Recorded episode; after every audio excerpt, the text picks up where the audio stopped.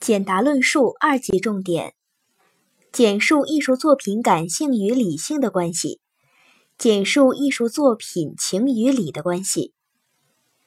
小一，艺术作品的感性因素，在艺术作品中，感性更多的是指蕴含于作品之中的情感因素。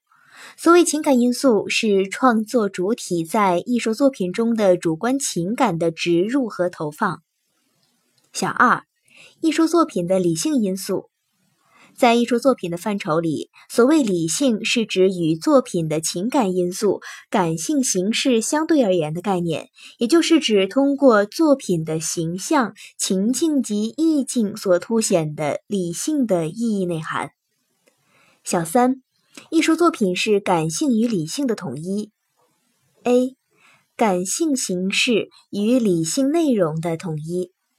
黑格尔曾就此对美下过定义：美就是理念的感性显现。他甚至认为，艺术作品感性与理性的统一，这正是艺术区别于宗教、哲学的重要因素之一。苏轼的七绝题西林壁：“横看成岭侧成峰，远近高低各不同。不识庐山真面目，只缘身在此山中。”这就是明显感性形式与理性内容的有机结合。毕加索的《格尔尼卡》在感性形式的塑造上，是将立体主义、现实主义和超现实主义的风格融于一炉。全画仅有黑白灰三色，形成了一种复杂的暗示，凸显了悲剧的气氛。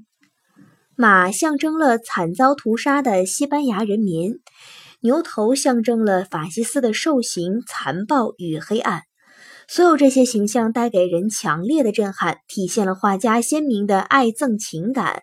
作品反法西斯的深刻的理性内容，寓于震撼人心的感性形式之中，尽显无疑。B. 情感因素与理性精神的统一。艺术家在进行艺术创造时，是饱含着情感的，而情感并不能任意泛滥，它常常是要受理性的制约的。在情感因素中蕴含着理性的精神，达到情理交融。唐代诗人孟郊的《游子吟》：“慈母手中线，游子身上衣。临行密密缝，意恐迟迟归。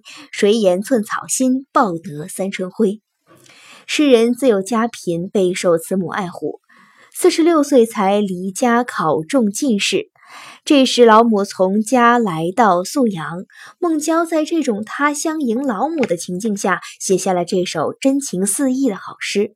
全诗字字见慈母对赤子的真情，无丝毫杂驳，但其中又蕴含着诗人强烈的理性精神。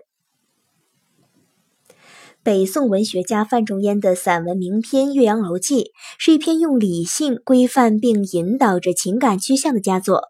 作者描写出人们在春和景明与阴雨霏霏两种不同天气条件下登临岳阳楼所产生的不同心境和感情，对迁客骚人的览物之情予以否定，而称颂了不以物喜、不以己悲的人生态度，并最终引出了全文的中心思想：先天下之忧而忧，后天下之乐而乐。这篇作品处处可见以理性引导情感、制约情感的艺术特点。如贝多芬的热情奏鸣曲，最大的特点是火一样的情感。评论家们把它比作火山的爆发、火山般的奏鸣曲等等。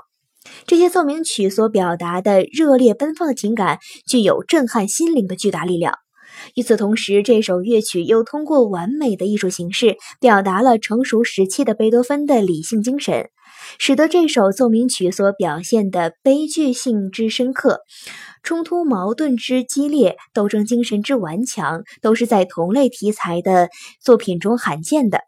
据高尔基回忆，列宁非常喜爱这首奏鸣曲。他曾说：“我不知道有没有比热情更好的东西了，我简直每天都想听它。